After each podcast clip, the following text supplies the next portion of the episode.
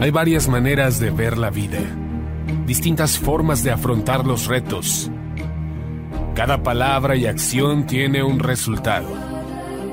Crisis o cambio. Imposibilidad u oportunidad. Derrota o victoria. Destino o decisiones. Culpabilidad o responsabilidad. Mentira o verdad. Víctima o vencedor.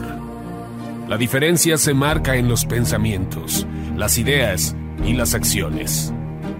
Esto es Mensajes de Victoria con Marco Tulio Carrascosa.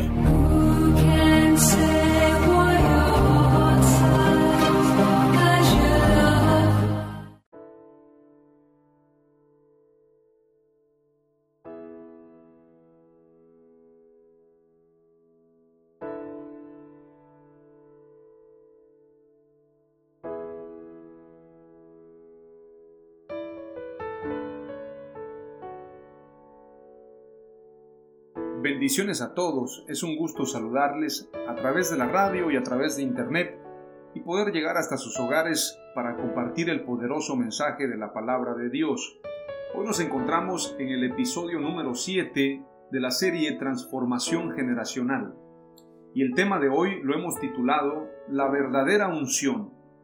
Sí, la verdadera unción. Vamos a hablar acerca de la unción, pero vamos a hablar acerca de la verdadera unción para esto vamos a leer dos pasajes en la escritura.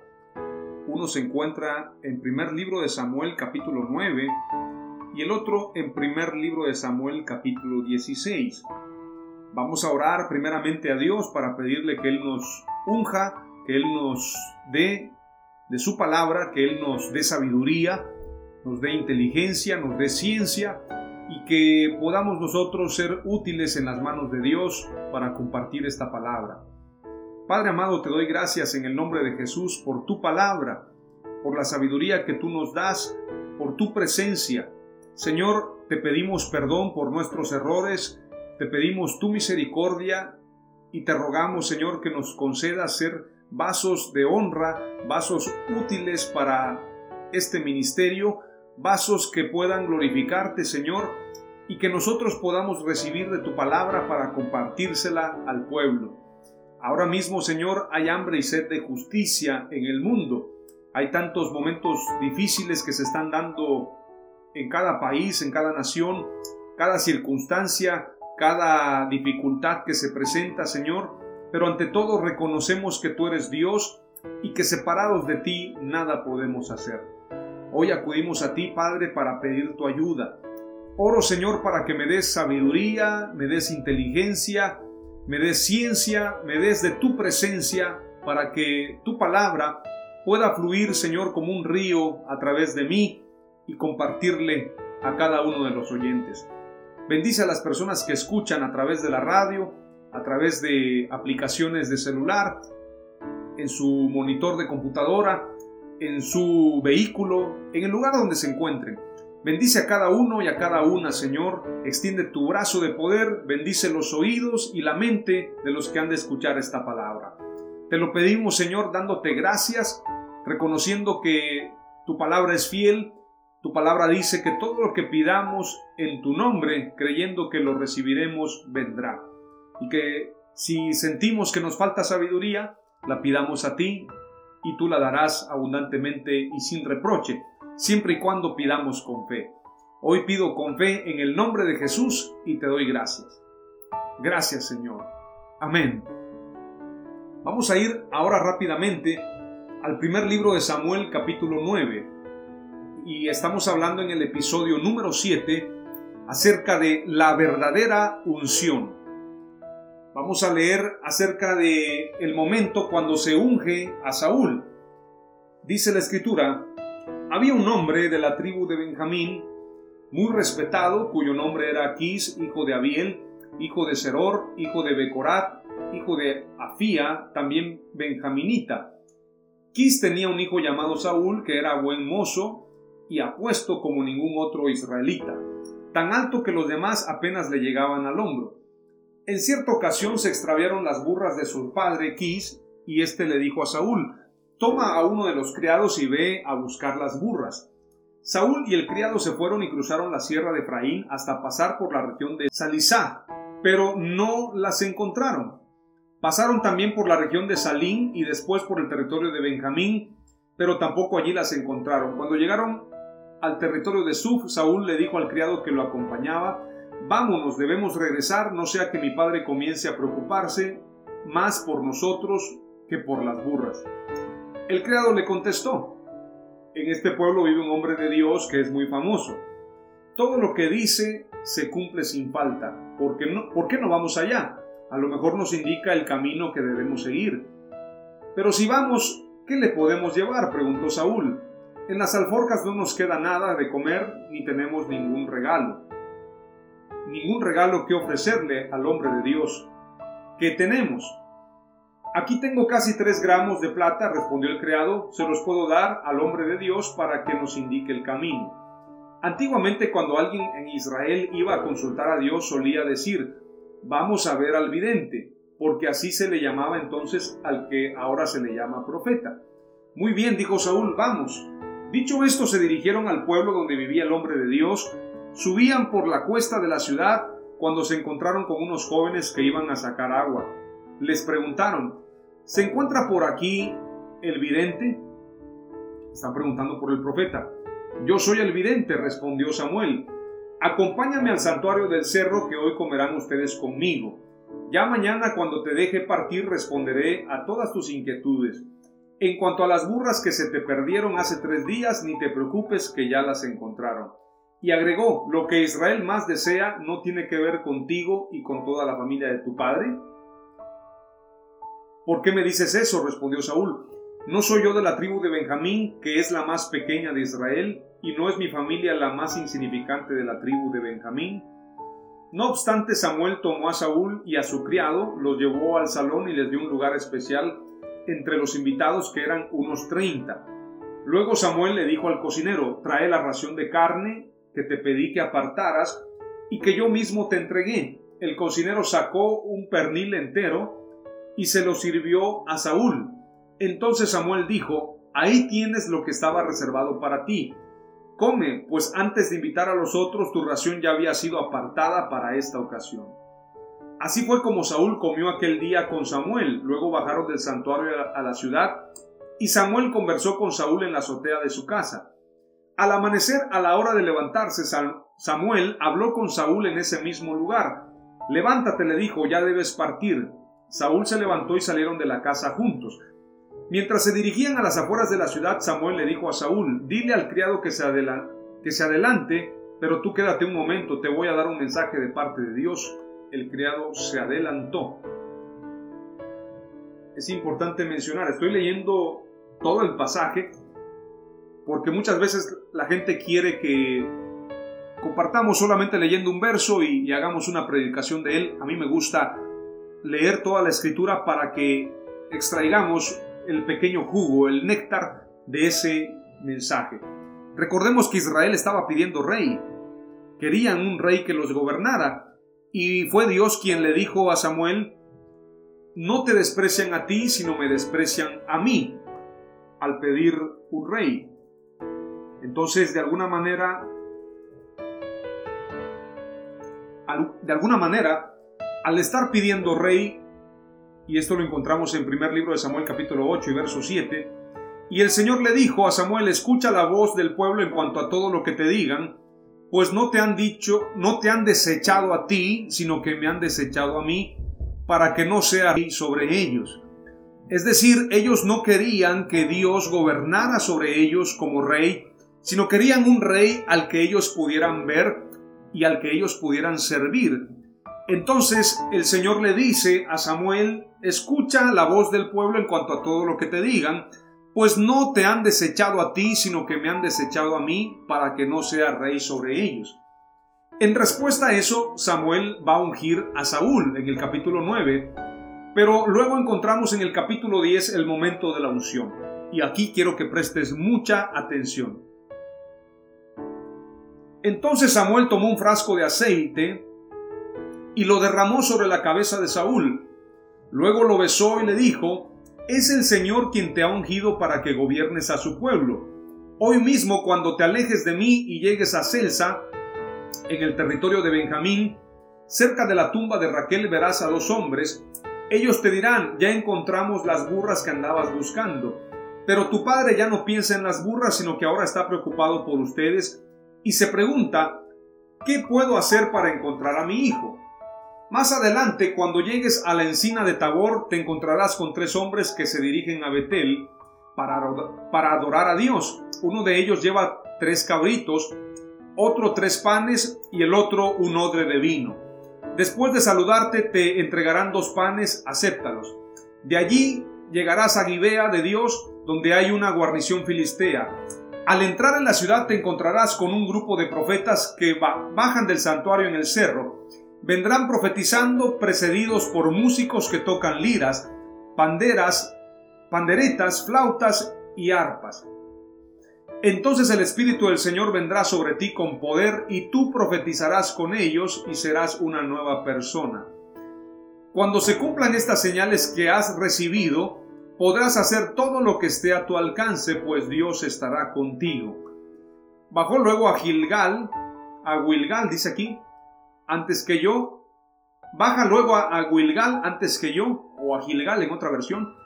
Allí me reuniré contigo para ofrecer holocaustos y sacrificios de comunión, y cuando llegue te diré lo que tienes que hacer, pero tú debes esperarme siete días. En el verso 9 del capítulo 10 encontramos que Saúl es proclamado rey. Quiero que me prestes atención. La llegada de Saúl se da en un momento caótico de Israel, donde Israel había desechado a Dios para que los gobernase. E Israel estaba pidiendo un rey que estuviese presente de manera física es decir, ellos querían una persona, un hombre que los gobernara. A partir de allí empieza a haber rey en Israel y sin duda alguna esto es un menosprecio para Dios porque a partir de allí esta figura de rey genera que la gente ponga la mirada no en Dios sino en el rey que los gobierna. Ese mal se da aquí en el libro de Samuel, en el primer capítulo, pero hasta el día de hoy la gente sigue poniendo la mirada en los hombres y no en el Dios de los hombres. Esto sucede también a nivel ministerial. La gente pone la mirada en la cobertura, en el hombre. Todos sabemos que la única cobertura verdadera es la cobertura del Espíritu Santo. Los hombres no pueden ofrecer cobertura puesto que son hombres. El hombre lo único que puede hacer es servir y cada uno de nosotros somos parte de un cuerpo en Jesús, pero la cabeza es Jesucristo. Este problema que se da en este pasaje conlleva a que Samuel busque al hombre que ha de ser escogido para gobernar en Israel. Y por esto llega Saúl. Tenemos que entender este principio. Tal vez usted ha escuchado que Saúl era un hombre de buen parecer, era un hombre respetable, venía de una familia importante, pero, sin embargo, Saúl no llenaba las características de David para ser rey sobre Israel. Pero Samuel el profeta lo unge y me llama la atención lo siguiente. Samuel unge a Saúl con un frasco de aceite. Lo que representa el frasco representa una unción donde no hubo necesariamente muerte, es decir, donde no se pagó un precio. Se le da la unción a alguien que no estaba buscando servir al pueblo de Israel o alguien que quisiera poner su vida al rescate de Israel o al rescate de las ovejas. Se le da una unción a alguien que no tenía las características necesarias para este importante liderazgo. Entonces quiero mencionarte una primera palabra clave. Hay una unción, hay una unción que se recibe sin pagar un alto precio. Esa unción es ocasional como la que recibió Saúl. Saúl no esperaba recibir esta unción, pero Saúl estaba buscando las burras. Saúl no estaba de alguna forma haciendo un trabajo que tuviera que ver en ser conforme al corazón de Dios. Si encontramos en base a la escritura el comportamiento de Saúl, vamos a encontrar que Saúl tenía una característica de buscar la aprobación de los hombres y no buscar la aprobación de Dios. Mas, sin embargo, recibe la unción. La unción del frasco es una unción que no representa haber pagado un alto precio. Hay una unción que se recibe sin pagar un alto precio. Esta es la unción del frasco. Esa unción es para alguien que no necesariamente que no necesariamente ha pagado un precio. Es una oportunidad, obviamente, y Dios promueve, pero Dios nos libre de no llenar los requisitos. Es decir, recibir la unción, la consagración, sin haber sido capacitado, sin haber sido procesado, es un riesgo. Saúl no había pasado los procesos aún. Es decir, recibió la unción antes de tiempo. Palabra clave número dos. Tengamos cuidado de recibir la unción antes del tiempo. Antes del tiempo indicado.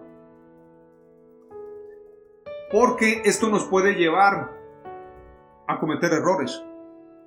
Saúl no valoró la unción porque Saúl no estaba preparado. A veces no tenemos la madurez. Hay cosas que Dios nos quiere dar, pero no tenemos la madurez espiritual. No hemos sido procesados en nuestro carácter para recibir esas unciones de alto nivel. Saúl no llenaba los requisitos, pero Saúl recibe la unción. Y el problema de Saúl es que siguió poniendo su mirada en las cosas de los hombres. Saúl no puso su mirada en las cosas del Espíritu. Ese fue el grave error. Quiero que leamos ahora la diferencia. Todos sabemos que Saúl es desechado. Una vez que Saúl desecha la palabra de Dios, Dios lo desecha para no ser rey sobre Israel.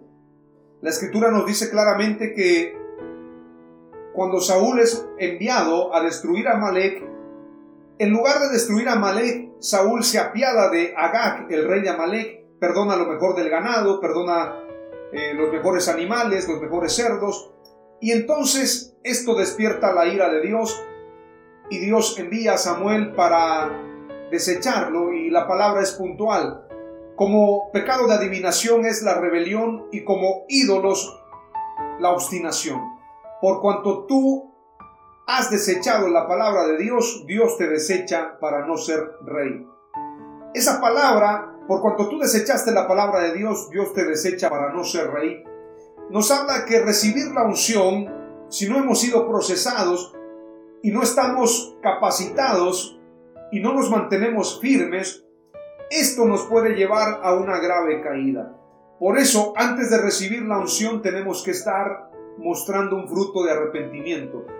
No vayáis sin antes recibir el poder que viene de lo alto. ¿A quién es esta, esta promesa? Para los que esperan en Jerusalén, para los que son pacientes, para los que dan frutos de espera, frutos de arrepentimiento y frutos de búsqueda del Espíritu Santo.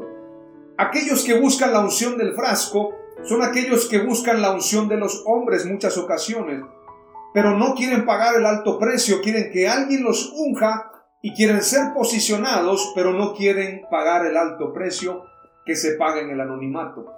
Ahora tu Padre que ve en lo secreto y tu Padre que ve en lo secreto te recompensará en público es una palabra para aquellos que esperan en lo secreto. No esperan la promoción pública, no esperan el favor de los hombres, sino el favor de Dios. Y hay una gran diferencia entre Saúl y David. Saúl, cuando es desechado, le dice a Samuel, acompáñame a ofrecer sacrificios a tu Dios para que el pueblo no se dé cuenta que yo he sido desechado. Prácticamente a Saúl le importa más el pueblo el reconocimiento del pueblo que el favor de Dios. Entonces, tengamos cuidado de recibir la unción antes del tiempo indicado. Hay una unción que se recibe sin pagar un alto precio, esta es la unción del frasco. Pero ahora te voy a hablar de la unción del cuerno. Y me voy a ir rápidamente. Dice la escritura en primer libro de Samuel, capítulo 16. Dijo Jehová a Samuel, ¿hasta cuándo llorarás a Saúl, habiéndolo yo desechado para que no reine sobre Israel? Llena tu cuerno de aceite y ven, te enviaré a Isaí de Belén, porque sus hijos, porque de sus hijos me he provisto rey. Dijo, y dijo Samuel, ¿cómo iré? Si Saúl lo supiera me mataría.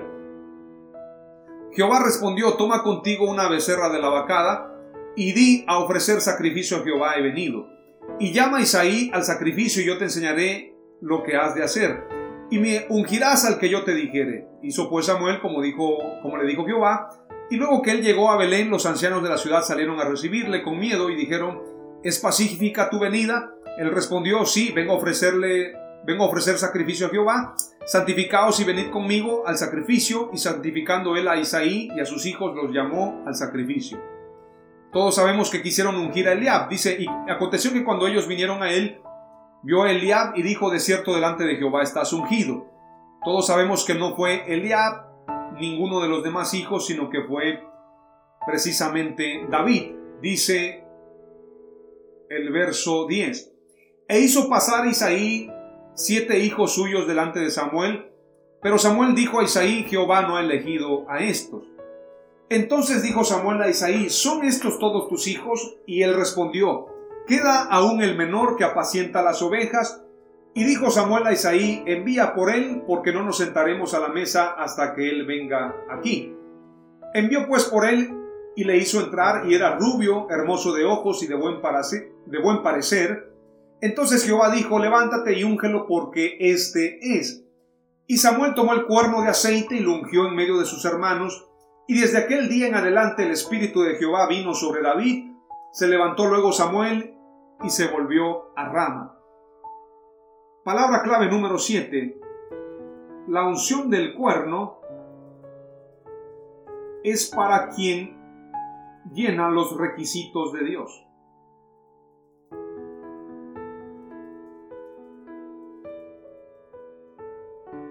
Cuando se habla de David, la escritura dice, he hallado a David mi siervo conforme a mi corazón. Dice la escritura, si leemos el pasaje, en primera de Samuel 13, verso 14, antes de haber sido ungido, pero ahora tu reino no perdurará, el Señor ha buscado para sí un hombre conforme a su corazón, y el Señor le ha designado como príncipe sobre su pueblo, porque tú no guardaste lo que el Señor te ordenó. Es decir, David era conforme al corazón de Dios. Si leemos Hechos 7:46 dice, y David halló gracia delante de Dios y pidió el favor de hallar una morada para el Dios de Jacob. Hechos 13:22 dice, después de quitarlo, le, levantó por rey a David, del cual Dios también testificó y dijo, he hallado a David, hijo de Isaí, un hombre conforme a mi corazón, que hará toda mi voluntad. Entonces tenemos que entender que la unción del cuerno es para quienes es para quien llena los requisitos de Dios. La verdadera unción es para quienes son conforme al corazón de Dios.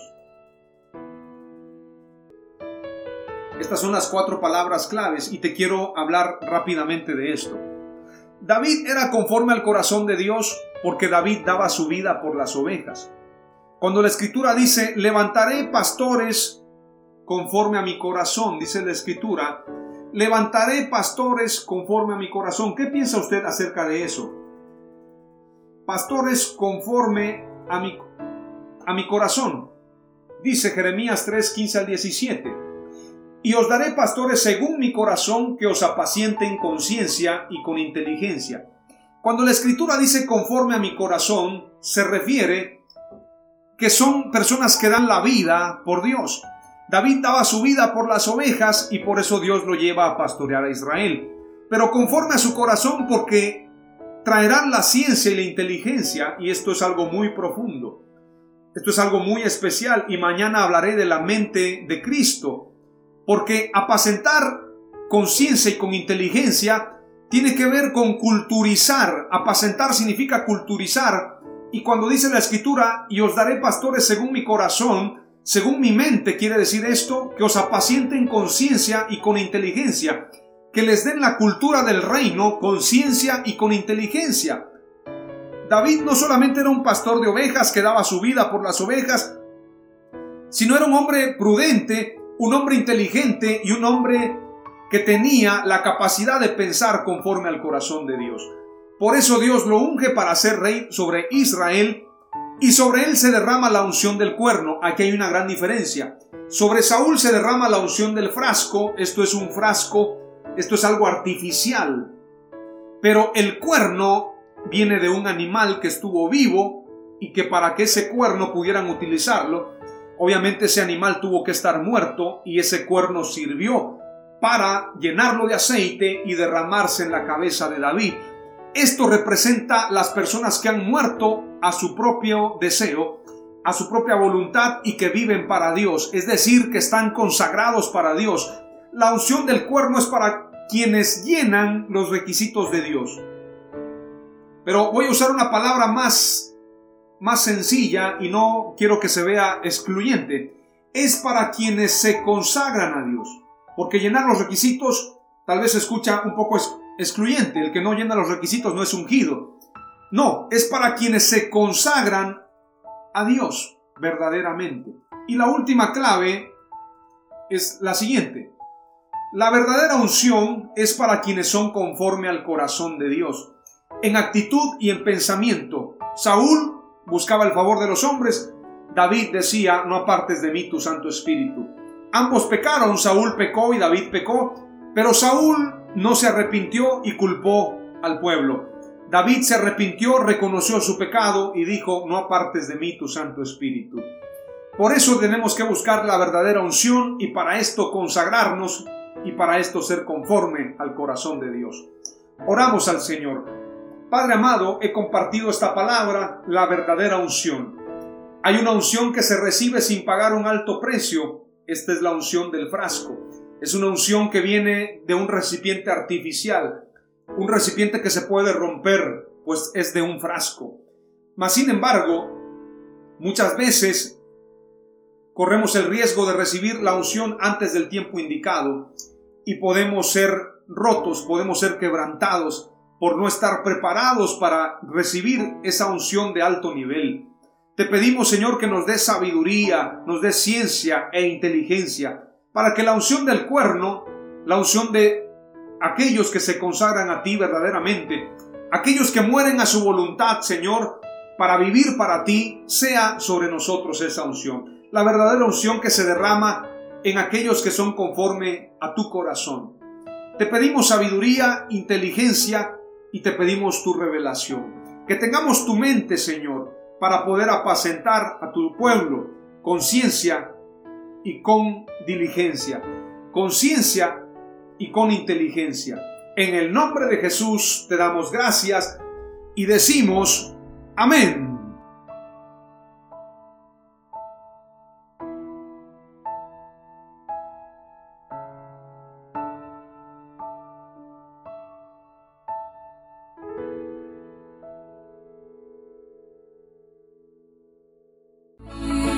Esto fue Mensajes de Victoria con Marco Tulio Carrascosa. Gracias por escucharnos y seguirnos en nuestras redes sociales. Si deseas invitarnos a tu ciudad, escríbenos por inbox o al WhatsApp 961 66 882 99 961 66 882 99.